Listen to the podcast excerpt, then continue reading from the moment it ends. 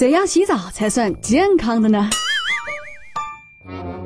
在大学的时候过的是住宿生活，洗澡呢得去公共澡堂。四年下来啊，遇到了各种各样的奇葩。就拿星宇来说吧，有的妹子洗澡的时候动作特别大，搓澡的时候就好像是在跳小苹果似的，方圆两三米的花洒都不敢站人。有的呢洗的就特别仔细，我开始洗头的时候，她在洗上半身；我洗完了擦身子了，她还在洗上半身。我说妹子啊，感觉你上半身的皮都快搓下来一层了。啊，听小王说，还有的南方男生。穿穿着内裤洗澡，因为不习惯公共澡堂这种气氛。呃，我说，星宇真的是无法想象，你穿着内衣能洗了个啥呀？那究竟怎样洗澡才算健康呢？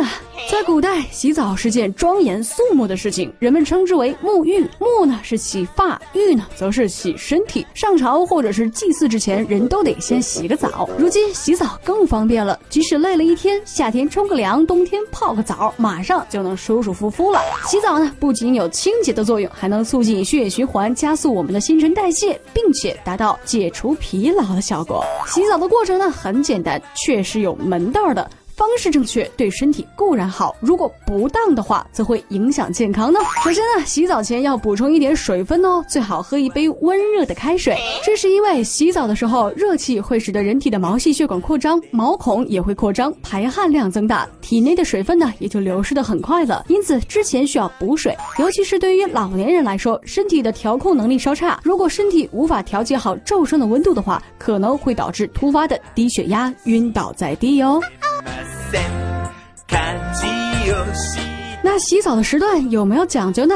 很多人呢都是早起洗澡或者是睡前洗澡，其实啊这都不太合适，因为睡前洗澡呢会影响入睡，热水浴会使体温升高，使得大脑释放睡眠激素的时间后推，进一步的影响睡眠质量。如果实在是不得已在临睡前洗澡呢，建议洗完澡之后用凉的湿毛巾敷在额头上五分钟左右，在体温降到正常水平之后再睡觉，这样呢对睡眠就没有不利影响了。如果条件允许的话呢，中午或下午洗澡是比较好的时段呢。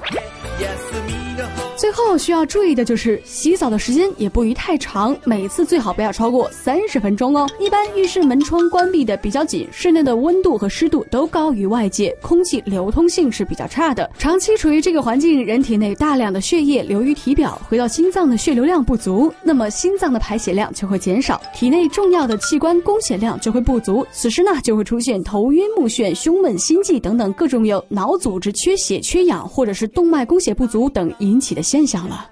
呃，不知道那个用我整个洗澡时间来洗上半身的姑娘还健在没？真的不是星宇洗澡太潦草，而是那个妹子洗的太妖娆啊！